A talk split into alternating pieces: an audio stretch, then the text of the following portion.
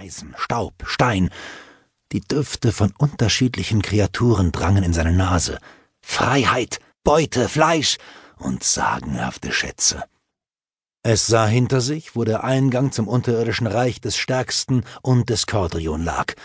Nun müsste sein Weg schnellstens zu ihm führen, um Bericht zu erstatten, doch behutsam machte das Wesen einen Schritt nach dem anderen, bis es den Felsschatten verlassen hatte und im Schein der Sonne stand.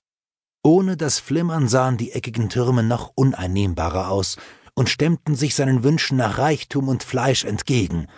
Von der Steinmetzkunst, die das Wesen sah, konnten es und seinesgleichen nur träumen.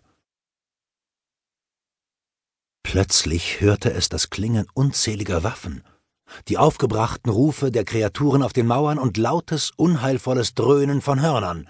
Sofort bekam es Angst, wandte sich um und rannte auf den Felsen zu. Da bekam es einen Schlag gegen den Rücken und wurde auf den Boden geworfen. Das Schwert glitt ihm aus den Fingern. Das Atmen fiel ihm schwer. Es spuckte aus und sah sein eigenes grünes Blut aus dem Mund tropfen. Dann erst rannten die Schmerzen durch seinen Körper, deren Ursprung in seinem Kreuz steckte. Es jammerte und heulte laut auf, versuchte hinter sich zu greifen und spürte einen dünnen Holzschaft zwischen den Fingern. Etwas zischte von rechts heran, bohrte sich durch seine Schnauze und zerschmetterte den langen, dünnen Oberkiefer, was seine Qualen weiter steigerte. Sein Jaulen wurde lauter und endete unvermittelt, als gleich ein Dutzend Pfeile aus den verschiedensten Richtungen angeflogen kamen und ihn spickte. Dennoch kroch es röchelnd weiter. Der Stärkste musste den Bericht erhalten, um seinen Tod zu rächen. Der Sturm sollte losbrechen. Als es in den Schatten gelangte und die Stelle passierte, wo das Flimmern gewöhnlich begann, fühlte es Erleichterung. Nun war es sich sicher, Meldung machen zu können. Plötzlich veränderte sich der Geruch der Luft. Es war wie kurz vor einem Blitzschlag, Unsichtbare Energien sammelten sich knisternd um ihn herum. Es kreischte vor Furcht auf. Die Hand krallte sich in den Dreck aus Staub und zerstampften Knochen. Da flammte die magische Sperre wieder auf und teilte ihn auf Höhe der Hüfte entzwei.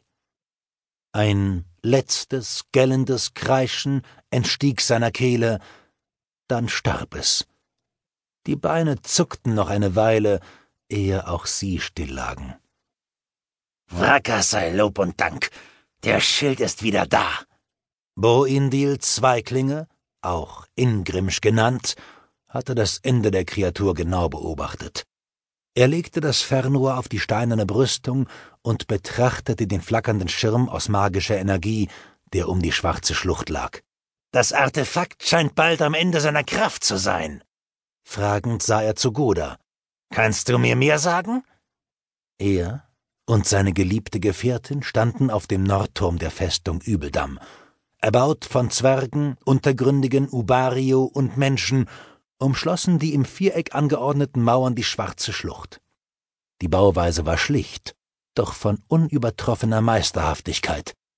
Ingrimsch war stolz darauf, und die Runen an den Türmen lobten Wrakas, Ubar und Palandiel. Auf den breiten Wehrgängen, den Türmen und in den Stockwerken unter den überdachten Plattformen standen Katapulte, die bei Bedarf Steine, Pfeile und Speere schleudern konnten. Darüber hinaus hielt sich eine Besatzung von zweitausend Kriegern in Übeldamm auf, um jederzeit zu den Waffen zu greifen und finstere Heere zurückschlagen zu können. Doch seit 221 Zyklen war dies nicht notwendig gewesen. Die Kreatur, die ausblutend auf der Erde lag, war das erste Wesen, welches sein Gefängnis verlassen hatte. Ein finsterer Einschnitt von einer halben Meile Länge und einhundert Schritt Breite markierte die Stelle, aus der das Böse quellen würde, wenn die magische Barriere und die Festung es zuließen. Goda legte den Kopf schief. Dunkelblonde Haare spitzten unter ihrer Kappe hervor.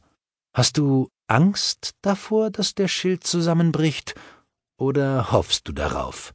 Oh, ich habe keine Angst vor dem, was in der schwarzen Schlucht lauert. Viel schlimmer als das, was im geborgenen Land umgeht, kann es nicht sein. Goda sah hinüber zum Artefakt, das eine undurchdringbare